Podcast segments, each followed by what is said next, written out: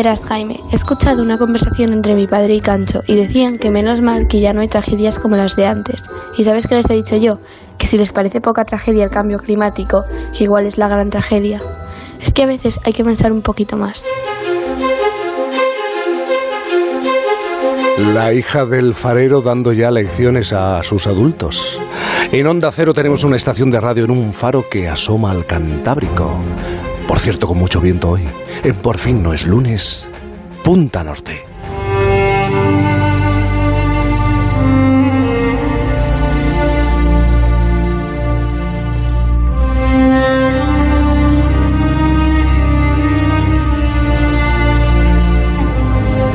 Punta Norte con Javier Cancho sentado, me lo imagino, en un trono que mira al Cantábrico. Un trono que no supone un juego. Javier, buenos días. Javier, ¿estás por ahí? ¿Estás por ahí? Sí, el viento que se lleva la señal. Hola. Hola, Jaime, ¿me escuchas? Te escucho perfectamente. Hola, no es trono, ¿eh? No es trono, es silla. Es, bueno, oye, ya, ya puedes acceder ¿eh? a un trono, no te preocupes. Oye, cuando Alicia, la hija del farero, se pone, la verdad que clarividente, hay poco que añadir, ¿eh? Pero por lo poco que ha revelado, sabemos que el capítulo de hoy ha de ir de una tragedia que ocurrió hace algún tiempo. Sí, eh, sucedió un 3 de noviembre, en una fecha como la de hoy, pero terminándose el siglo XIX. Fue en el año 1893 cuando todo aquello sucedió. Los acontecimientos que vamos a relatar transcurrieron durante unas horas fatídicas en el puerto de Santander con un barco de nombre Cabo Machichaco. El Machichaco había emprendido ruta desde Bilbao.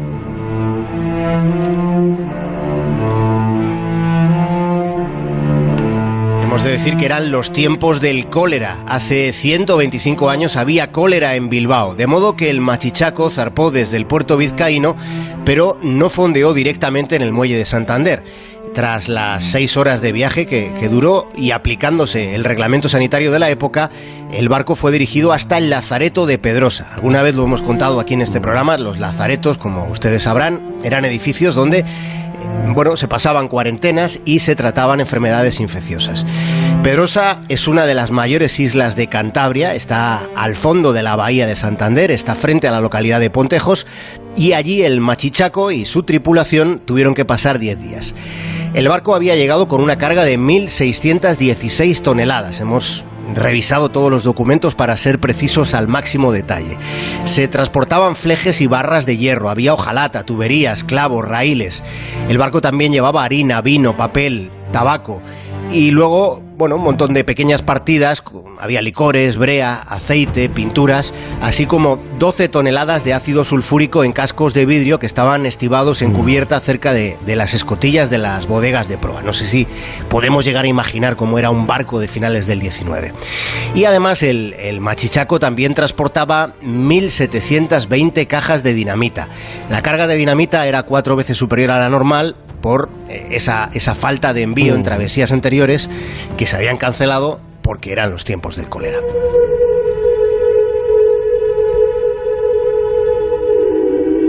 Y como os he contado, era el 3 de noviembre del año 1893 Finalizada en aquella fecha la cuarentena de 10 días del barco, el cabo Machichaco levantó el fondeo y se dirigió al muelle saliente número uno de Maliaño, donde eh, quedó atracado alrededor de las 7 de la mañana, Jaime. Claro, esos muelles están frente a lo que era el mismísimo centro de Santander. Eso es, sí, eh, sí, como casi todos los muelles de, aquella época, de entonces, sobre todo en la bahía de Santander, con sus particularidades, este asignado al Machichaco era una especie de pantalán de madera, que también seguro que podemos imaginar. Hacia las 8 de la mañana de aquel día, Jaime, se inició la descarga y estaba a punto de terminarse hacia las 2 en punto de aquella tarde cuando unos marineros alertaron de que había humo que procedía de popa y como ustedes saben, cuando hay humo es porque suele haber fuego. ¿Y cuál fue la causa de ese fuego? Pues mira, siete años después de, aquellos hechos, ya en 1900, el Tribunal Supremo determinaría que el incendio se inició, y voy a leer textualmente, se, se inició sin que haya podido averiguarse la causa. Esto es lo que se decía en 1900.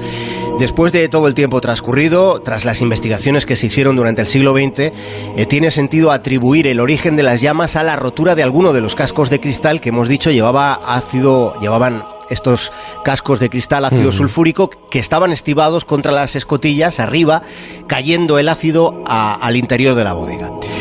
Hoy hace frío en el norte, lo has dicho antes. Ahí ha soplado viento del nordeste, ha bufado el nordeste con mucha intensidad esta madrugada.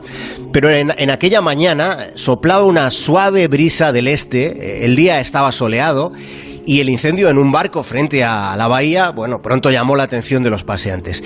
Hemos de decir que entre el buque y tierra firme apenas había unos 50 metros de pantalán y más allá, eh, en tierra firme, unos 100 metros hasta los edificios de la calle Calderón de la Barca. Vuelvo, Alicia, es lógico que piense en otros horizontes, en el cambio climático, pero vamos, creo que también es cierto eso que comentabas con el farero, con tu amigo el farero. Afortunadamente ya no hay tragedias como las de antes por circunstancias tan fortuitas. Esta tragedia que estás eh, relatando, tan desafortunada. Sí, sí, porque, porque ahora hay, hay protocolos muy, muy estrictos respecto a, al control de determinadas sustancias que en aquella fecha pues no, no había. Aquel día plácido en esa bahía que puede que sea la más hermosa del mundo, aquel día claro, deparó para ver qué se hacía, deparó una especie de conciliábulo para decidir qué hacer con un barco en llamas. Hubo quien planteó que lo mejor era alejarlo del centro de la ciudad. Se, planteó un debate parecido al que hubo con el Prestige, ¿verdad? El comandante sostenía que era mejor eh, apagar el fuego al lado de tierra. Como ustedes ya habrán pensado, eh, estaba el asuntillo de la dinamita. Recuerdan 1720 cajas de dinamita. Los que aquel día estaban al tanto de la presencia a bordo del explosivo de nitroglicerina pensaron en que, bueno, jamás podría explotar la dinamita sin detonadores. En determinado momento se corrió por el muelle la voz de que el buque efectivamente transportaba dinamita, había dinamita a bordo y muchos de los que contemplaban el espectáculo pues se fueron con su curiosidad a otra parte. Pero las autoridades de la ciudad estaban allí, delante del barco. Allí estaban, y tengo la lista delante de mí, estaban el comandante de Marina, el gobernador civil, el alcalde, había varios concejales, estaba el jefe de la Guardia Municipal, el ingeniero de obras del puerto, el gobernador militar, estaba el coronel del regimiento de Burgos, el marqués de Pombo, había jueces, fiscales, oficiales del ejército, de la Armada, estaban eh, secretarios y otros ayudantes. Aquel lugar frente a la bahía se fue llenando de gente. Si estaban los jerarcas, qué peligro podía haber.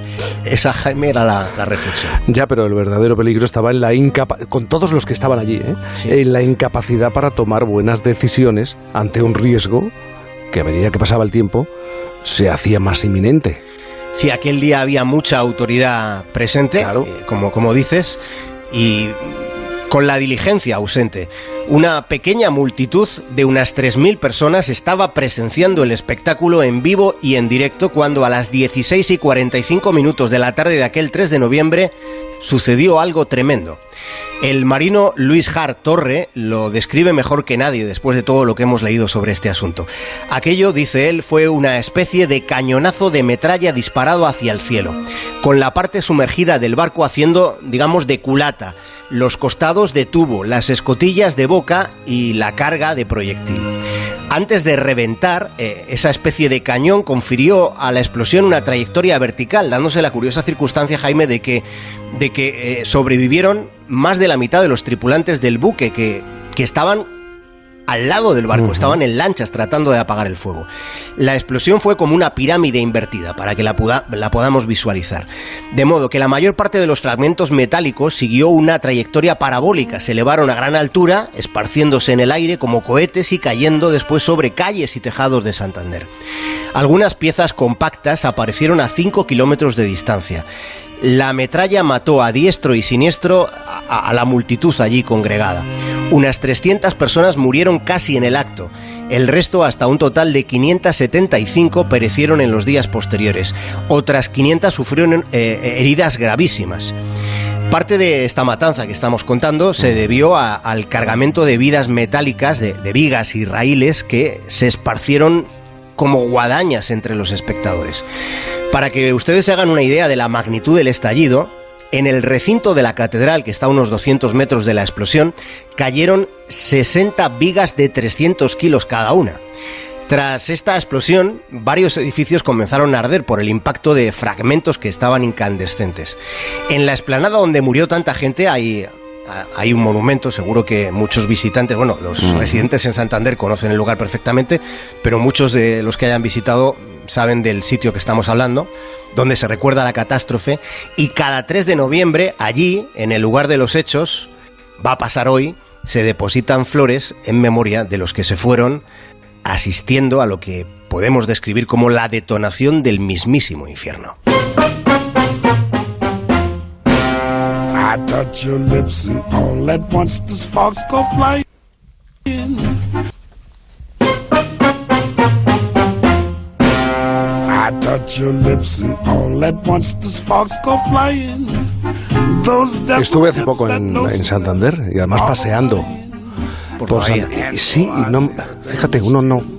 no es consciente, no tiene información y no sabe lo que ocurrió, en este caso tal día como hoy, hace tanto tiempo, la, la, la tragedia. Eh, como bien has dicho, siguen las huellas, eh, las señales de lo que ocurrió allí.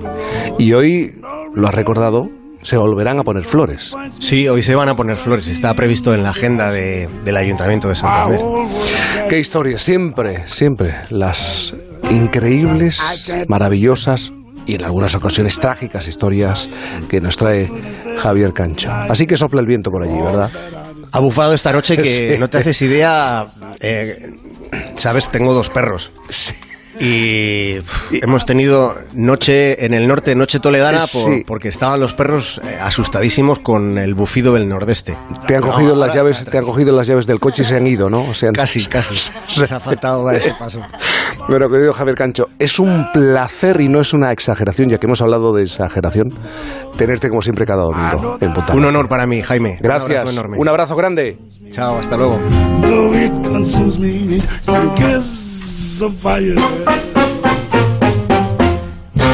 Querida Sara